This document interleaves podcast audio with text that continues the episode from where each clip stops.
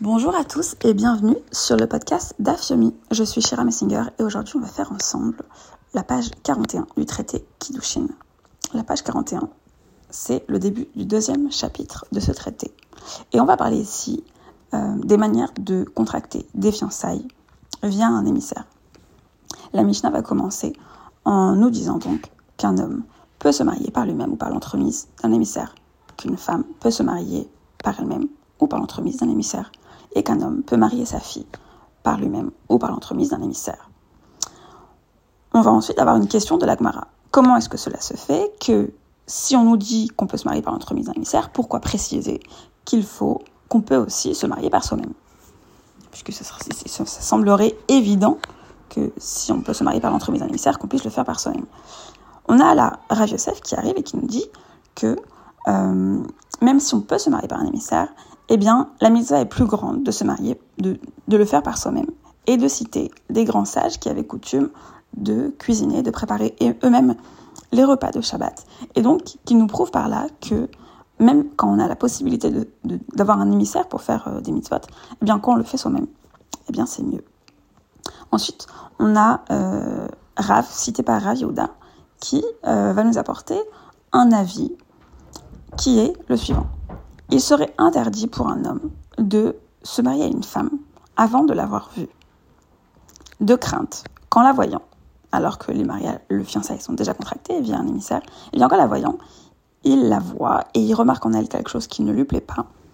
Et de cela, eh bien, il pourrait transgresser le, terrible interdit de Ve'aftal et d'aimer l'autre comme, euh, comme soi-même, et donc ce serait fort problématique pour lui, pour ses mitzvot, et évidemment bien sûr pour, euh, pour la réussite de leur mariage.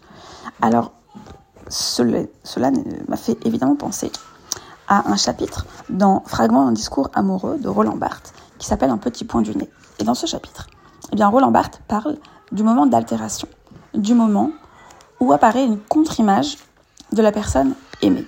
Et je vais vous lire ce passage. Altération production brève dans le champ amoureux d'une contre-image de l'objet aimé. Au gré d'incidents infimes ou de traits ténus, le sujet voit la bonne image soudainement s'altérer et se renverser.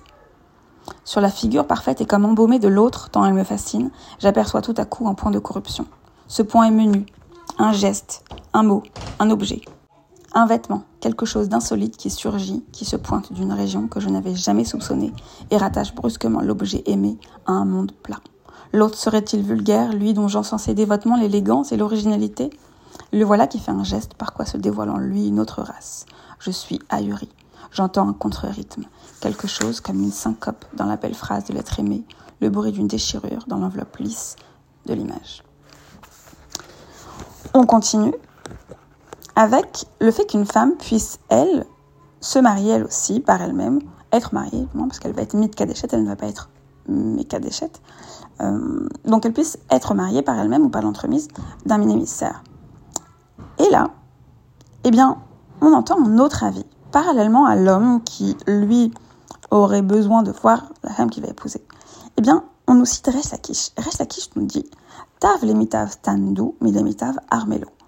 Eh bien, une femme, Rachi en tout cas avait explicité la chose comme cela, une femme euh, préférera toujours être deux, donc être en couple, plutôt que seule.